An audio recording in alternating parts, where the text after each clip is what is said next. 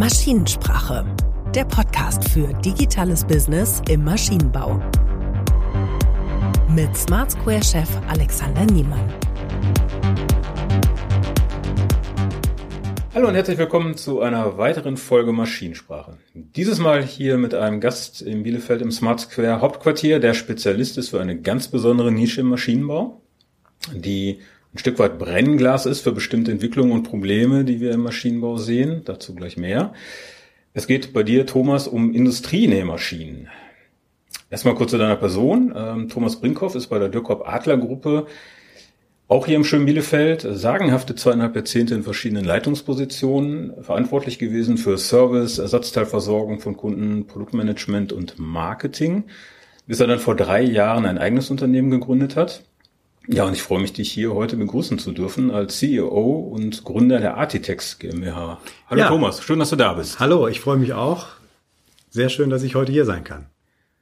Thomas, wir beide teilen zwar die Begeisterung fürs Unternehmertum und tüfteln ganz gerne zusammen Geschäftsmodellideen, aber ich habe keine Ahnung von Nähmaschinen oder der Nähmaschinenindustrie. Darum lass uns doch mal vielleicht damit anfangen, dass du uns mal kurz erklärst, was macht eigentlich so eine Industrie-Nähmaschine aus und was unterscheidet die von dem Gerät, was bei meiner Schwiegermutter im Arbeitszimmer steht?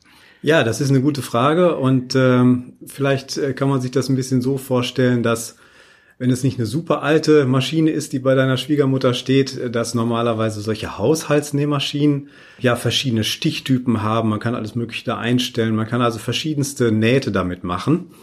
Und Industrienähmaschinen sind anders aufgebaut. Die machen normalerweise nur immer eine spezielle Naht. Sie nähen entweder nur geradeaus oder machen nur Zickzackstiche oder sie sind äh, automatisiert für ganz spezielle Arbeitsgänge. Also jede Maschine ist sozusagen ein, äh, eine gewisse Spezialität. Es gibt natürlich gewisse universelle Maschinen, die eben ja praktisch immer geradeaus nähen, aber das ist auch das Einzige, was sie tun. Und dann gibt es äh, verschiedene automatisierte Maschinen, äh, wo man nur noch Material reinlegt und die Naht praktisch ganz automatisch erzeugt wird. Und es gibt unglaublich viele verschiedene Modelle, Varianten. Auch die Anwendung ist natürlich äh, da, entscheidend für so eine Industrienähmaschine. Also es gibt spezielle Maschinen nur für Bekleidung, es gibt spezielle Maschinen nur für Leder und Polster. Und äh, insofern finden wir unglaublich viele verschiedene Arten von Industrienähmaschinen. Und das ist natürlich auch schon eine große Herausforderung für diese Maschinenbaubranche. Die Nähmaschine an sich ähm wenn man die von der Komplexität her vergleichen wollte, weiß ich nicht, mit einer Werkzeugmaschine oder einer Spritzgießmaschine, also es ist ja wahrscheinlich alles filigraner, kleinere Einzelteile und so. Ist es letztendlich schwieriger zu planen, zu fertigen oder? Ja, also es gibt eine unglaublich hohe äh, Teile-Varianz. Also man ja. muss sehr, sehr viele verschiedene Teile fertigen können oder zukaufen. Und äh, ich glaube, diese Varianz, die ist äh, in der in der Nähmaschinenindustrie extrem hoch, wenn man ein sehr breites Produkt- und Anwendungsspektrum abdecken möchte. Und das ist vielleicht ein gewisses Unterscheidungsmerkmal. Ich weiß nicht, ob in anderen Industrien auch so eine, hohe, so eine hohe Varianz äh, am Ende da ist, aber in der Nähmaschinenindustrie ist es auf jeden Fall genauso. Die Stückzahlen sind vermutlich höher dann letztendlich. Ne? Also ich Sondermaschinenbau, da hast du natürlich eine besondere Komplexität, weil alles irgendwie individuell ist, aber dafür wird es dann meistens auch nur einmal gebaut. Aber hier werden dann ja vermutlich Serien aufgelegt. Genau. Es gibt hier bei Dirkop Adler werden einige 10.000 Maschinen im Jahr hergestellt, aber große chinesische Hersteller stellen Hunderttausende von Maschinen im Jahr her. Und äh, ja, insofern äh, gibt es da eine große Spannbreite der, der Unternehmensgrößen natürlich auch. Hm. Das bringt mich jetzt schon wieder ähm, zu dem, was ich eingangs gesagt habe, dem Brennglas sozusagen. Wenn du schon sagst, große chinesische Hersteller einerseits ohne uns jetzt auf Dirkop Adler festlegen zu wollen, aber deutsche Hersteller mit kleineren Auflagen vielleicht. Wie bestehen die überhaupt? Was ist der Grund dafür, dass es die noch gibt? Der Grund liegt vor allen Dingen darin, dass ähm, ja, dass man sich auf spezielle Branchen konzentriert, ähm, also zum Beispiel nicht so stark auf Bekleidung, sondern vielmehr auf auf die Automobilindustrie zum Beispiel, auf technische Textilien, ähm, weil dort insgesamt höhere Margen auch erzielt werden können und äh, auch nicht so hohe Stückzahlen von Maschinen überhaupt gebraucht werden. Und in solchen Branchen können eben auch deutsche und europäische Hersteller ganz gute Gewinne erzielen, insbesondere wenn man dann qualitativ hochwertige Maschinen für die Automobilindustrie äh, herstellt und dort ja, äh, sich etabliert, dann sind auch sehr lange äh, Geschäftsbeziehungen normalerweise üblich. Also von daher, das ist im Grunde das, das Erfolgsmodell, qualitativ hochwertige Maschinen in lukrativen Branchen anzubieten. Ja, und über die Jahrzehnte, das habe ich ja selbst auch erlebt, hat sich dann auch Dirk Adler aus dem Geschäft mit Industrienähmaschinen für die Bekleidungsindustrie nicht zurückgezogen, aber hat, ist doch dann deutlich geschrumpft, was das angeht. Mhm. Okay, also Nische finden, Spezialisierung suchen, dann um das die ist Margen genau, das kann eine geeignete Strategie sein. Ja, was war denn jetzt so dein Impuls ähm, für die Artitex Gründung letztendlich, deine Idee? Äh, da geht es ja bei der Artitex GmbH um Digitalisierung von Näharbeitsplätzen, also ich habe mich sozusagen dann aus dem Maschinenbau ein klein wenig verabschiedet und äh, mich mit der ja mit der Digitalisierung von Arbeitsplätzen dann äh, beschäftigt. Und ähm, die Frage war, wie kann man Näharbeitsplätze ja äh, so digitalisieren, dass man von der von der Nähmaschine unabhängig ist, dass man Daten dort erfassen kann, wie kann man wie kann man Echtzeitmonitoring dort machen, wie, wie geht das überhaupt? Und äh, der Ansatzpunkt und die Hauptmotivation war, das mit dem Smartphone anzugehen, weil das Smartphone einfach überall verfügbar ist. Es ist überall auf der Welt, äh, wird es genutzt, auch in allen Regionen. Es ist einfach, es ist günstig und das Smartphone bringt alle technischen Voraussetzungen mit, um am Arbeitsplatz alle möglichen Daten zu erheben. Es ist immer online. Also jedenfalls ein ideales Gerät, um äh, Arbeitsplätze zu digitalisieren, aber trotzdem muss man sich natürlich intensiv Gedanken darüber machen, wie es dann konkret dann wiederum geht. Darüber sprechen wir, sprechen wir vielleicht dann gleich. Genau, das ist ja die große Frage, ne? Digitalisierung hin oder her ist immer ganz schön, aber was denn eigentlich? Aber genau, da kommen wir gleich noch zu den Produkten. Aber vielleicht kannst du mal gerne sagen, ich, ich habe ja schon ähm, zwei, drei Ideen von dir mal gesehen und auch Prototypen, die du gezeigt hast ähm, in den Arbeitskreisen. Kannst du uns einen ganz schnellen Überblick geben, was das für Produkte sind?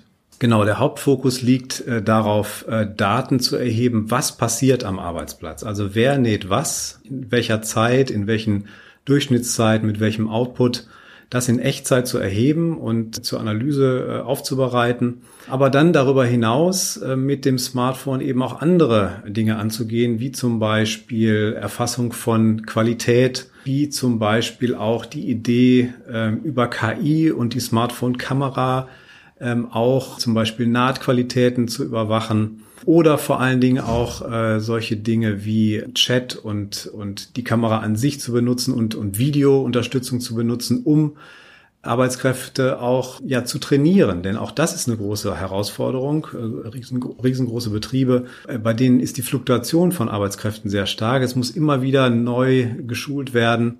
Da kann zum Beispiel das Smartphone gute Dienste leisten, weil, wie wir alle wissen, wir gucken alle Videos, wie irgendwas geht.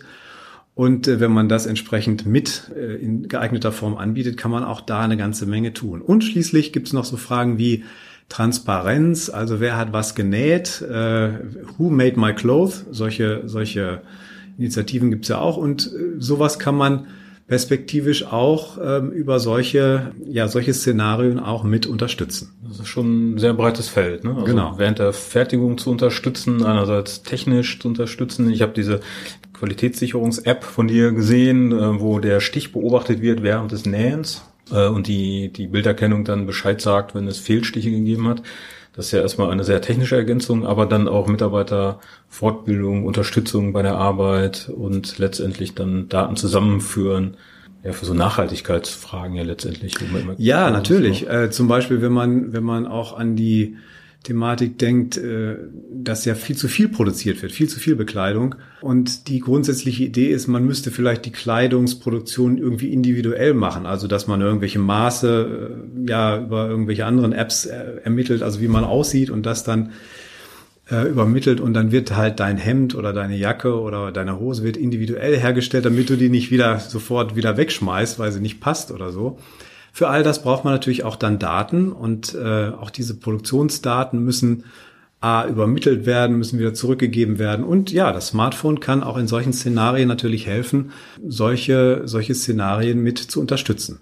Jetzt hast du dich auf den Weg gemacht, hast die Artitex dafür gegründet und machst das als Start-up? Weiß nicht, ob du das Wort magst. Ich ja, sag's jetzt einfach mal als so, Start-up. Genau. Ähm, mir stellt sich die Frage, kann man sowas auch in den Bestandsunternehmen, wenn du so mittlere bis größere Unternehmen hast, die schon gut etabliert sind, die ihre physischen Produkte schon haben und ihr After-Sales-Business aufgebaut haben, warum wird da nicht mehr entwickelt? Äh, und du, du hast jetzt auch den Weg gewählt, was eigenes zu gründen. Ähm, hältst du das für grundsätzlich schwierig oder kommt es da auf bestimmte Faktoren an?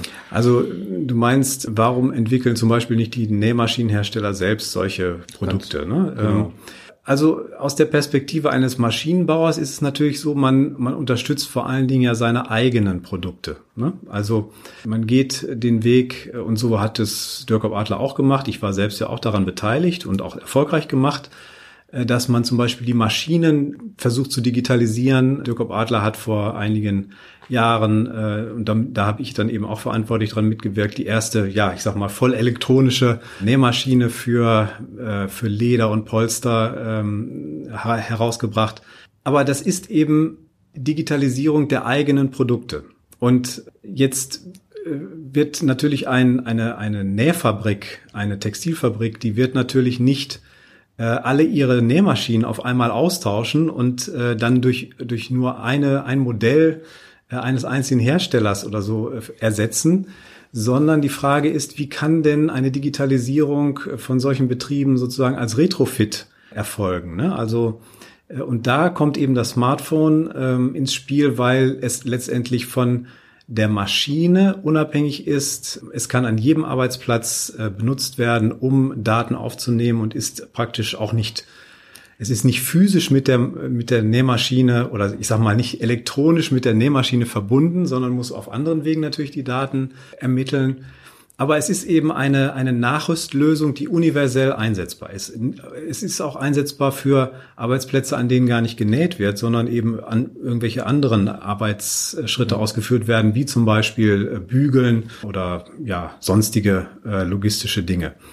Also als offenen, als offene Technologie sozusagen. Genau. Aus der Insellösung. Das bedeutet aber nicht, dass die Digitalisierung der Maschinen dadurch irgendwie schlecht wäre. Nein, ganz im Gegenteil. Die Maschinenbauer müssen natürlich auch selbst alles dafür tun, mehr digitale oder mehr Daten äh, aus ihren Maschinen irgendwie herauszuholen, zur Verfügung zu stellen, damit ähm, alles Mögliche an diesen Maschinen natürlich auch analysiert werden kann. Aber wie gesagt, die Hersteller von Maschinen schauen eher auf ihr eigenes Maschinenspektrum und nicht auf den gesamten Betrieb. Natürlich kann man sowas perspektivisch äh, auch äh, als Maschinenbauer machen, aber dann muss man eben äh, einen anderen Ansatz wählen. Ebenso wie Architect selbst müsste man sagen, so wir machen das jetzt auch so und schauen eben über irgendwelche anderen Firmen, ja. wir gründen vielleicht eine Firma, die sowas macht oder sowas. Ne? Das, das, das ist genau. ja so die, die interessante Frage dabei. Es gibt ja verschiedene Ansätze. Ne? Ähm, also es gibt die, die versuchen, das innerhalb einer Organisation hinzubekommen. Und ich will das gar nicht werten ähm, jetzt, ähm, weil mal klappt's, mal nicht ich sehe die Gesetzmäßigkeit noch nicht genau. Manche versuchen das als interne Abteilung aufzusetzen, andere machen eine Auskundung, wieder welche kaufen sich was dazu. Manche trauen sich gar oder bringen irgendwie den Mut nicht auf, äh, selber was zu starten in diese Richtung und sagen, na, wir gucken erstmal. Man hört halt relativ häufig die Geschichten von Menschen, die aus solchen Organisationen dann rausgehen und was eigenes machen, weil es ihnen ein Stück weit zu langsam ist dann auch. Ne? Ja, es, äh, das hängt vielleicht auch damit zusammen, dass natürlich Maschinenbauer ähm, ihre Maschinen nach bestimmten Prinzipien konstruieren, äh, auch Abläufe in der in der ganzen Produktentwicklung eingeübte gute Abläufe auch da existieren, die aber vielleicht mit der Entwicklung von, von solchen neuen digitalen ja, Tools sozusagen, die darauf nicht so hundertprozentig passen. Also man muss also auch seine eigene ja, seine, seine, die Entwicklung äh, solcher digitalen Produkte ist eben etwas anders als die Entwicklung physischer Maschinen. Und ähm, das ist auch etwas, das ist auch eine Herausforderung, äh, die man auf verschiedene Art und Weisen lösen kann. Eben indem man eine eigene Abteilung dafür gründet, die auch wirklich ihr eigenes Ding machen darf oder sogar eine Ausgründung macht ähm, oder das Ganze zukauft am Ende oder irgendeine andere Firma kauft, die sowas schon macht. Also gibt's verschiedene Möglichkeiten. Aber letztendlich wird das Know-how dafür gebraucht, was in der Bestandsorganisation und an den physischen Produkten und deren Entwicklung äh, ja schon besteht. Ne? Also du kannst es jetzt nur tun, weil du dieses Wissen mitbringst äh, über die Produkte, über die Branche, wie die Geschäftsmodelle laufen. Genau, ich wie glaube die auch. Ertragsmechanismen auch, im After-Sales-Bereich nachher sind. Das ist richtig. Also ähm, in so einer in so einer Nischenbranche wie der Nähenindustrie solche Produkte anzubieten, weil man irgendwie so eine Idee hat als als junger Mann zum Beispiel. Ne? Ich glaube, das ist tatsächlich schwierig, weil man braucht natürlich auch einen gewissen Hintergrund, wie die Branche funktioniert, ähm, welche Player da sind. Ja, ohne einen gewissen Erfahrungsschatz, der vielleicht auch im Unternehmen dann eben auch äh, vorhanden ist, aber den man dann auch nutzen muss wird sowas dann auch nicht gehen. Also nur mit einer guten Idee, ohne gewissen Hintergrund äh, das äh, zu machen, ist in der für so einen Industriebereich, glaube ich, ist es schon eine, ist es eine sehr große Herausforderung, auf jeden Fall. Meiner Erfahrung nach tun sich viele Unternehmen auch schwer mit dem Aspekt der Offenheit, den du eben angesprochen hast. Also einerseits ist es wichtig, aus dieser Inselperspektive auszubrechen und zu sagen, ich habe etwas Offenes, was verschiedene Dinge auch miteinander verbinden kann. Zusätzlich zu dem, was mein Produkt selber kann, digital. Aber trotzdem beobachten wir immer wieder, dass man sich damit schwer tut. Also ähm, Daten rauszugeben, sich zu integrieren mit anderen Systemen. Es ist immer begleitet von Ängsten. Wie wird es genutzt? Verdiene ich da noch genug? Wie entwickelt sich das dann in Zukunft weiter? Behalte ich sozusagen die Kontrolle über mein Produkt? Ja, dazu vielleicht auch eine, eine, noch ein bisschen Hintergrund aus meiner langjährigen Erfahrung. Vor vielen Jahren gab es zum Beispiel auch in der Nähmaschinenbranche äh, hier in, in, in Deutschland über den VDMA, den Verband der Maschinenbauer, so Ansätze, ja, so eine gemeinsame Datenplattform, ne, dass die, dass Maschinen Daten untereinander austauschen können, mhm. so ähnlich wie Drucker. Ne? Also es gibt ja Druckerschnittstellen und sowas äh, Ähnliches ja. stellte man sich eben auch für Nähmaschinen vor. Das war unwahrscheinlich zäh. Ich war selbst in der einen oder anderen ähm, Sitzung mit äh, dabei und das hat zumindest solange ich dort gearbeitet ha habe, nicht wirklich gefruchtet. Vielleicht ist es jetzt weitergegangen, aber das ist, das zeigt zum Beispiel, wie schwierig das einfach ist, ähm, da äh, ja aus dieser äh, aus, aus seiner strategischen Sicht so ein bisschen auszubrechen, neue Wege zu gehen und ähm, das, das unterstützt das, was du gerade gesagt hast. Das ist genau das Bild, was Menschen, die Disruption leben möchten, vor Augen haben, glaube ich. Diese Gremien von alten, gesetzten Männern, ja, es wird mal sagen, Geschlecht an der Hautfarbe auch noch festgemacht, ne? Äh, aber dieses Bild von, von irgendwelchen Gremien, die da sitzen und ewig miteinander reden und in politischen Ränkelspielchen äh, auch ein Stück weit, die auch mit reinspielen alles kaputt diskutieren und nicht vorankommen.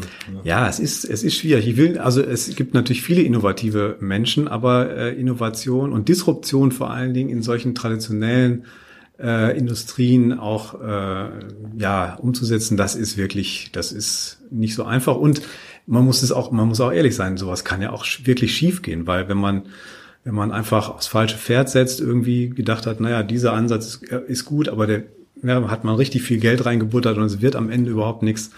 Das ist natürlich am Ende, das kann wirklich wehtun, weil es ist natürlich auch gerade hier in in Deutschland, in Ostwestfalen, es ist eine mittelständische Branche und da kann man auch nicht, sage ich mal, Millionenwerte irgendwie auf gut Glück mal investieren und, äh, und denken, naja, das wird schon irgendwie. Also äh, insofern ist das Ganze auch, also Digitalisierung und neue disruptive Modelle zu entwickeln und dann wirklich das umzusetzen, ist, eine, ist und bleibt eine große Herausforderung auch für den traditionellen Maschinenbau. Ich glaube auch, also Disruption finde ich persönlich auch ein schwieriges Wort. Es klingt immer so, als würde man alles abräumen wollen, was schon da ist. Äh, und innerhalb einer funktionierenden Organisation, wo du ein funktionierendes physisches Produkt hast und das verkaufst, zu sagen, wir müssen das jetzt alles abräumen, weil es wird alles komplett anders. Also alles auf eine Karte zu setzen, von jetzt auf gleich, völlig willkürlich, das ist ja tatsächlich auch eine sehr schwierige unternehmerische Entscheidung. Mm, aber du bist ja auch jemand, der eigentlich diesen etwas vorsichtigeren Entwicklungsprozess wählt. Ne? Also Hypothesen aufstellen, Prototypen bauen, mal was testen.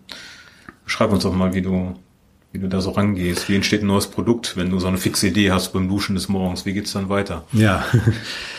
Auch das Produkt, was ich eben entwickelt habe, ist ja im Grunde genommen eine Lösung für ein altes Problem. Also man muss ja erstmal schauen, wo sind eigentlich alte Probleme, die man vielleicht mit einem neuen Ansatz besser lösen kann als bis jetzt. Und das alte Problem, äh, oder was heißt Problem? Also die traditionelle Methode, um Daten zu erheben in der, in, in der nähenden Industrie war, immer, dass Leute äh, irgendwas gezählt und aufgeschrieben haben, wie viel, wie viel Stücke genäht wurden und, und wie lange es gedauert hat, auf Papier oder in Excel. Mhm. Und äh, das irgendwie zusammengefasst haben und am Ende des Tages oder vielleicht am Ende der Woche wurde dann irgendwie eine Auswertung gemacht. Das ist natürlich alles viel zu langsam. Und insofern ähm, kann es eben mit neuen Methoden deutlich schneller gehen. Und insofern ist jetzt mein Ansatz, ist jetzt nicht, dass ich plötzlich irgendwas ganz Neues erfinde, sondern dass erstmal ich mit einem Tool, was bisher noch nicht in der nähenden Industrie in dieser Art und Weise eingesetzt worden ist, an solche alten Probleme rangehe. Oder wir haben eben gesprochen über zum Beispiel das Thema äh, Qualitätsüberwachung mit Kameras. Auch zu überlegen, wie kann man zum Beispiel die Smartphone-Kamera dafür nutzen. Also das Smartphone gibt es schon, das Qualitätsproblem gibt es auch. Und jetzt muss man schauen, wie kann man vielleicht das sinnvoll miteinander äh, verknüpfen. Und so gehe ich an die Sachen ran. Ich schaue mir an, welche, welche Probleme ähm, sind bekannt, sind äh, bisher äh, wurden bisher mit traditionellen Methoden gelöst und wie kann man die ähm, mit neuen Methoden und insbesondere über das Smartphone eben besser und schneller lösen. Das ist der Kernprozess, mit dem ich mich jetzt bei Artitex beschäftige. Wann gehst du das erste Mal so an den Markt und an, den, äh, an deine Wunschkunden dran mit, mit Ideen schon, mit Konzepten, MVPs? Mein erstes Produkt habe ich ja letztes Jahr auf der, auf der Leitmesse hier in, in Europa ähm, im letzten Jahr im Juni äh, vorgestellt, nachdem ich es äh, lange Zeit entwickelt habe hier mit, auch mit Bielefelder äh, mhm. Unternehmen zusammen. Ja, mit, mit, mit der Konkurrenz. Das ist mit mit eurer Konkurrenz, ja. ich weiß nicht, ob ihr Konkurrenten seid. Aber ich äh, kannte Smart Square da noch nicht äh, oder oder habe es irgendwie nicht äh, zufällig gefunden. Insofern war es eher Zufall, dass wir vielleicht nicht zusammengekommen sind. Aber ja, ähm, ich habe das aufgrund meiner Erfahrung, meiner meiner meiner Vorstellung, wie so ein Produkt auszusehen hat, erstmal auf eigenes Risiko entwickelt und bin dann damit ähm, praktisch auf eigenes Risiko an den Markt gegangen Nachdem ich jetzt aber äh, erste Kunden und, und größere Projekte umgesetzt habe, die Erfahrung gesammelt habe, ergibt sich jetzt die Möglichkeit, neue Ansätze und neue ähm, Erweiterungen von Apps äh, dann solchen Kunden vorzustellen, mit denen zu diskutieren. Ich habe jetzt neue Möglichkeiten, ähm, vorher abzuprüfen, ist das, was ich mir überlegt habe, macht das Sinn? Äh, funktioniert das? Ähm, ist das erfolgversprechend? Ja, und insofern äh, mache ich das dann mit diesen Firmen und mit Fachkollegen, äh, die ich natürlich auch noch äh, aus meiner früheren Zeit kenne, diskutiere ich solche Konzepte und mhm. gehe dann damit ja an den Markt und hoffe, dass natürlich das entsprechenden Erfolg dann hat. Aber das ist spannend. Das heißt, dieses ähm, erste Produkt, was du gebaut hast, das hast du schon fertig entwickelt. Also das war produktionsfähig. Das genau, war, das war live. Genau. Das konntest du zeigen auf der Messe und direkt verkaufen. Genau, weil ich dann, weil ich das Gefühl hatte und, und die Intuition und die hat sich dann auch als richtig herausgestellt, dass man mit einem, nur mit einer Idee und für die man dann vielleicht äh, Leute sucht, die sagen, ja, wir, wir versuchen das mit dir zusammen, dass das äh, keinen Erfolg haben wird, weil die gerade in der Textilindustrie, die Kunden haben keine Zeit. Sie haben keine Zeit, solche Entwicklungen ja mit zu begleiten oder selber darin zu investieren. Man möchte, zumindest ist das mein, mein Empfinden für die, für die Textilindustrie, man möchte gerne fertig funktionierende Produkte haben, die mögen vielleicht noch irgendwelche Kinderkrankheiten haben. Das wird sicherlich noch äh, akzeptiert, mhm. aber jedenfalls äh, nur mit Prototypen äh, an den Start zu gehen, das äh, war zu wenig, äh, hat sich auch als richtig erwiesen. Und insofern konnten wir nach der Messe dann tatsächlich auch Projekte starten und konnten dann aber, und da kommen wir auch zu den Geschäftsmodellen so langsam, äh, dann hat sich herausgestellt, dass eben das Produkt ist nur ein Teil des Geschäftes. Es bedarf auch vieler zusätzlicher äh, Themen, wie zum Beispiel äh, Entwicklung von Schnittstellen zu, bestimmt, äh, zu, zu ERP-Systemen ja gewisse Ergänzungen, weil vielleicht der Ablauf in dem einen Unternehmen doch ein bisschen spezieller ist als das, was man ursprünglich äh, gedacht hatte. Also es, es braucht auch immer bei so, so einem Produkt auch eine gewisse Art von Individualisierung, das war technisch so vorgesehen, dass man das machen kann. Und so ist es dann auch äh, passiert. Also es gibt einen Standard und dann aber äh, in einem Implementierungsprojekt noch gewisse Individualisierungen und Erweiterungen, die sich dann aus diesem Projekt dann ergeben. Und das ist jetzt sozusagen eure Plattform oder, oder deine Plattform jetzt, dieses erste Produkt. Und jetzt ähm, bin ich ja manchmal auch live dabei, wie weitere Ideen bei dir entstehen, so zum Thema KI für die Servicetechniker Dokumentation beispielsweise oder wir haben eben im Vorfeld noch drüber gesprochen, dass das Matching von Arbeitskräften ja, Produktionsbetrieben, die die Arbeitskräfte suchen andererseits. Ne? Da arbeitest du auch viel mit Low-Code, No-Code-Plattformen jetzt inzwischen, um so Ideen zu validieren. Genau, das ist tatsächlich so ähm, und ist auch eine sehr spannende Sache, weil ich tatsächlich jetzt über äh, No-Code-Software äh, in der Lage bin, die ersten Prototypen praktisch selbst herzustellen, ohne dass ich jetzt äh, große Beauftragungen machen muss. Ich kann selber Dinge sofort verändern und, und muss da nicht lange äh, Projektbesprechungen irgendwie machen.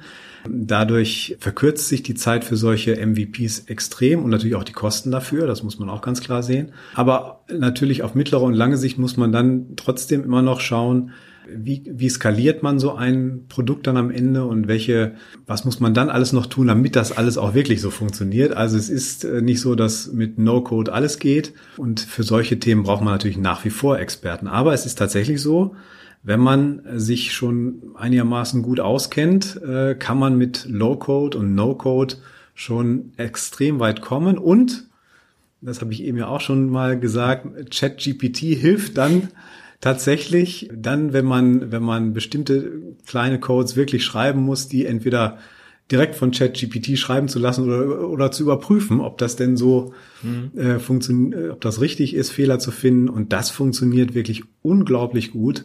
Und das hatte ich selber nicht für möglich gehalten, dass sowas, äh, wie schnell das auch geht. Also das ist wirklich erstaunlich. Ja, wird auch hier bei uns äh, in den Entwicklungsteams immer mehr zu einem Werkzeug, was man benutzt. Also unser Wirkungsgrad verändert sich auch nochmal dadurch, muss man echt sagen, dass der Entwicklungsprozess stark gestützt wird und man dann letztendlich mehr Zeit hat, äh, sich tatsächlich äh, um die Fragen der Produktgestaltung zu kümmern. Und das ist so die, die eine Seite, die Anforderungsseite, wo man ja gerne mit starken Product Ownern zusammenarbeitet, wie du jetzt auch einer bist, so eine starke Vision, wie soll das aussehen, das skizzieren kann. Ähm, dass man da auch spiegelt, was geht und technische Ideen damit abgleicht. Und dann natürlich andererseits ähm, ja mehr darauf zu achten, wie sieht es aus mit der Systemarchitektur. Ne? Mhm, genau. Wie ist das strukturiert? Wie wird es später betrieben? Wo wird es betrieben? Wie wird es gemonitort? Und so weiter und so fort. Da verändert sich hier unsere Entwicklungswelt auch noch ein Stück weit. Ganz spannend zu sehen, wie jemand wie du, der jetzt mit Softwareentwicklung nicht so viel am Hut hat, sondern da äh, nur in Anführungszeichen rumexperimentiert, äh, wie der das auch schon nutzen kann. Ja, beobachten ein Großes gerade. Wie nehmen deine Kunden dann solche Produkte an? Wenn du jetzt rauskommst und sagst, schau mal, ich habe hier diese App gebaut und ich glaube, dass du die gebrauchen kannst. Ist das eher so Ablehnung? Musst du dir die Termine erkämpfen oder spürst du da richtig gehen? Wenn du das Problem richtig benennst, dann bist du auch sofort im Gespräch und es läuft. Nein, das Interesse ist, äh, ist hoch, wenn man eben mit, äh, mit guten Lösungen dann auch kommt, die auf die schon eben angedeuteten Probleme dann auch ganz gut passen. Äh, dann ist sofort das Interesse auch da. Aber es ist wie in wie wahrscheinlich bei euch auch, äh, immer dann noch ein weiter Weg, bis jemand dann, bis eine Firma sagt, so wir machen das jetzt wirklich weil diese Entscheidungsprozesse und vor allen Dingen die Veränderung, die sich dann möglicherweise durch solche neuen Tools in so einer Firma ergibt, die ist teilweise sehr groß und das ist die größte, also aus meiner jetzigen Erfahrung mit, mit meiner, mit meiner neuen Firma Architects, die ist, äh, das ist im Grunde das, was am längsten dauert. Also dieser, dieser Prozess äh, bei den Kunden zu sagen, ja, wir verstehen, was wir damit machen können und wir wollen das auch wirklich und, mhm. und sich auf den Weg zu machen. Und dieser, dieser gedankliche, dieser, die, dieser gedankliche Move, diese Änderung, die dauert, die dauert lange. Und da muss man geduldig sein, hartnäckig, äh, nachfassen, aber am Ende zahlt sich das auch aus und äh, da haben wir auch schon jetzt äh, auch international gute neue Kontakte gewonnen, ähm, auch über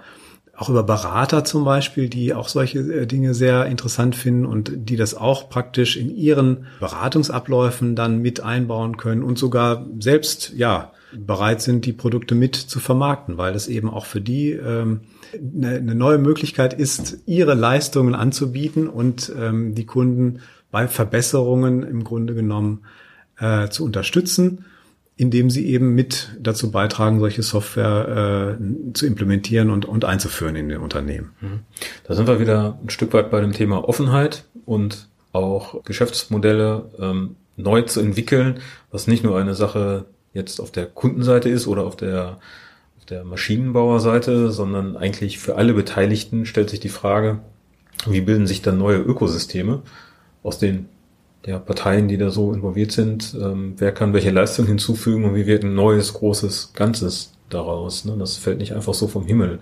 Finde ich ganz ähm, spannend, wie sich das entwickelt. Und ich frage mich, wie würde das jetzt laufen, wenn ein einzelner Nähmaschinenhersteller nicht so sehr seine Insel betrachten würde, sondern wenn er sich tatsächlich dem öffnen würde und äh, würde jetzt versuchen, gemeinsam mit seinen Kunden und Beratern, Servicefirmen und so weiter, die draußen sind, da eine neue Plattform von bauen und die dann öffnen für, für Dritte. Das ist eigentlich immer so der, der heilige Gral in Digitalisierung, ne? dass du diese zentrale Plattform baust, auf die alle anderen dann auch drauf müssen. Das wäre natürlich ein Riesenrad. Ähm, ja, das ist tatsächlich ein Riesenrad. Ich, ich sehe das so nicht. Ich glaube nicht, dass das, äh, dass die, dass die Hersteller, das sind ja auch internationale Hersteller, das sind ja nicht nur deutsche Hersteller, insbesondere bei der äh, Industrienähmaschinenbranche sind die größten Player sind aus China und aus Japan. Äh, und die sind natürlich auch schon untereinander sich Spinnefeind und dann noch mhm. die, die Deutschen noch. Also da eine Gemeinsamkeit irgendwie hinzukriegen, glaube ich, äh, ist extrem schwierig. Man kann es versuchen. Vielleicht gibt es da ja auch schon äh, Bestrebungen. Aber es gibt eine, vielleicht eine andere Sache, die, äh, an der ich auch jetzt aktuell äh, mich beteilige.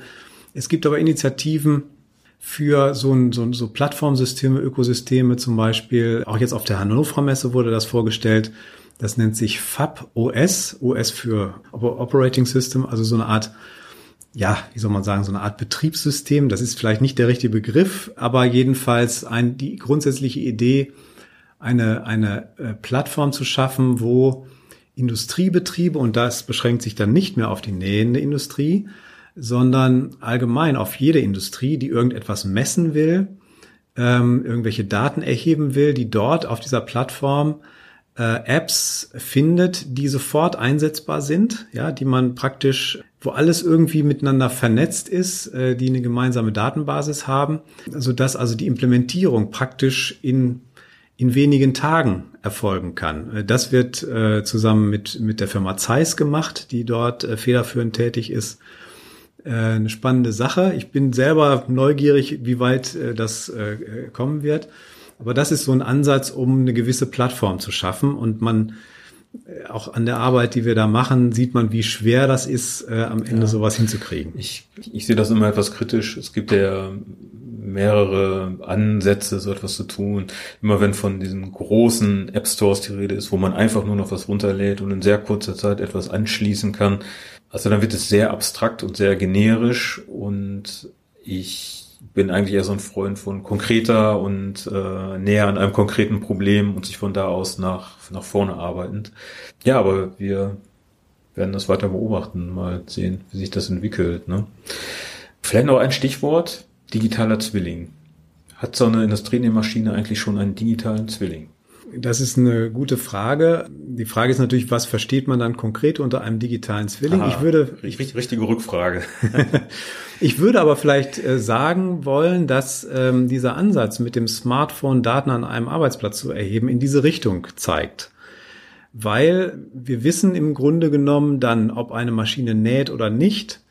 Wir wissen, was passiert, äh, wenn nicht genäht wird. Wir wissen, an was, also was gerade getan wird, ähm, wie lange es gedauert hat, welche ähm, welche Durchschnittszeiten da äh, gewesen sind, wie es wird komplett transparent, wie, was an diesem Arbeitsplatz passiert. Das ist jetzt nicht ein digitaler Zwilling, der jetzt dann die Nähmaschine auch noch betreibt, also der sozusagen umgekehrt die Nähmaschine dann startet oder stoppt oder oder irgendwelche Einstellungen vornimmt. Ähm, es geht eher in die, in die andere Richtung, nämlich Daten zu erheben. Das ist auf jeden Fall ein, schon ein großer Schritt, der deutlich über das hinausgeht, was bisher äh, verfügbar war. Und äh, wer weiß, vielleicht kommt ja irgendwie einer mal auf die Idee, dass vielleicht eine Nähmaschine auch mit einem Smartphone als, als Steuerung betrieben werden kann. vielleicht geht sowas ja. Und äh, dann, äh, oder mit was ähnlichem, und äh, dann gibt es vielleicht äh, noch viel mehr die Möglichkeit, einen kompletten digitalen Zwilling äh, herzustellen, der sogar dann äh, Nähmaschinen oder, der, oder die Produktionslinie wirklich steuert und so dass man wirklich äh, auf die Maschinen einwirken kann. Aber das ist sicherlich noch ein weiter Weg. Der erste Schritt ist, Daten über alles das, was passiert, äh, sinnvoll, schnell und in Echtzeit zu erhalten, zu analysieren.